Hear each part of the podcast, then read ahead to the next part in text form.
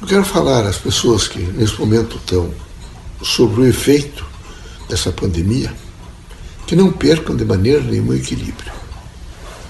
Nos momentos de extrema dificuldade, é preciso sempre lembrar que quem realmente é a fé em Deus e se substancia com a fé em Deus, nada teme. E nada temendo, ele está continuamente com suas resistências em alta.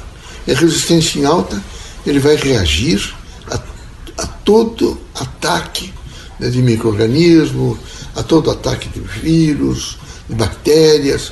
Ele tem força para isso. Mas se ele realmente levanta, já com achaques, encontra a primeira pessoa, estou com dor de cabeça. A segunda, não estou passando bem, não dormi bem à noite, passei mal. Esse indivíduo está a cada conversa que ele tem enfraquecendo. E aqui não é momento, particularmente agora, para se enfraquecer. Aqui é momento agora para fazer autocomando de dentro para fora. Eu não tenho nada, eu vou reagir, eu sou homem, sou um ser humano, e como ser humano eu vou realmente reagir a tudo que realmente tentar me atacar.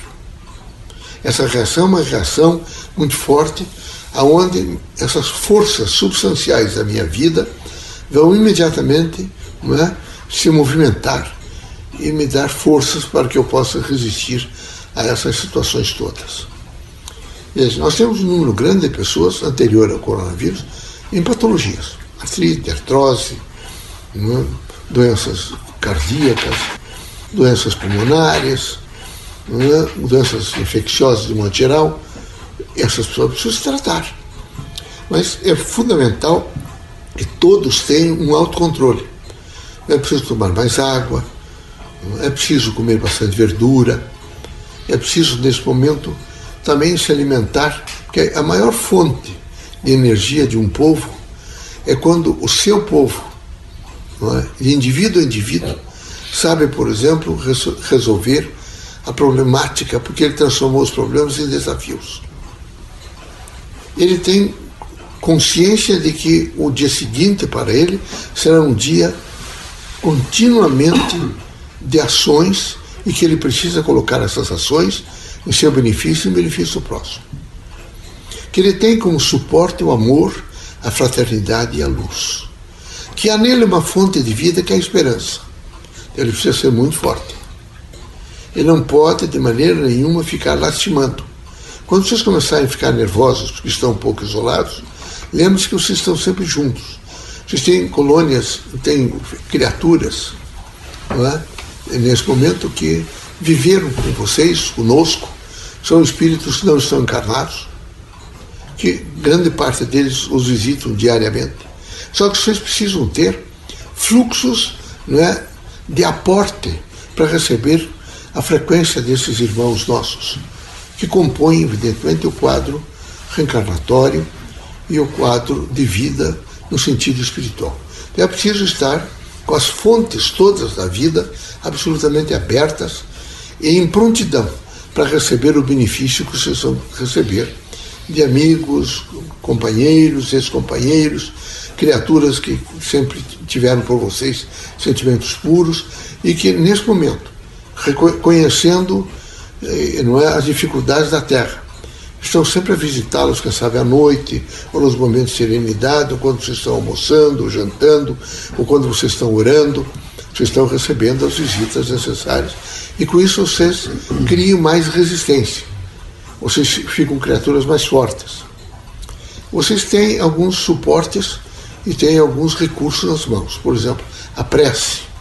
É preciso que vocês lembrassem da prece com aqueles elementos extremamente salutares uma manhã extraordinariamente bela que vocês levantaram e deram alguns passos e viram que está muito bonito, que o sol é, nascente é extraordinário.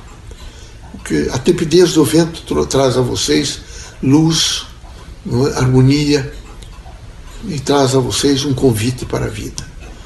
Que o olhar das outras pessoas é como dissesse a vocês todos estamos juntos, estamos caminhando juntos esse grande corredor de evolução da vida. É preciso olhar mais longe e ver toda a natureza que daí vocês realmente retornam e veem que ela está em vocês, com vocês e para vocês. Nessa extraordinária é, ação né, conjunta de vida e de vida humana, vocês têm que realmente saber aproveitar, nunca perdendo o equilíbrio, nunca se irritando, nunca se molestando com pequenas coisas, mas alcançando em si mesmo veja, esta fonte extraordinária de energia que é realmente a interação com a vida e com a vida humana. Nós, espíritos, queremos sistematicamente sensibilizá-los a um estado de harmonia, a uma frequência contínua daquilo que representa o bem, a procura da verdade, a justiça, o amor, a integração e a capacidade de resolução de problemas ou de desafios. Que vocês não vivam choramingando sempre, e sempre se queixando, e sempre achando que são infelizes, o que querem ser, que sempre julgamos o próximo mais feliz do que ele realmente o é. Quando nós não conseguimos ser felizes naquilo que Deus nos concedeu, nós estamos naquele momento procrastinando a nossa própria alegria, a nossa satisfação.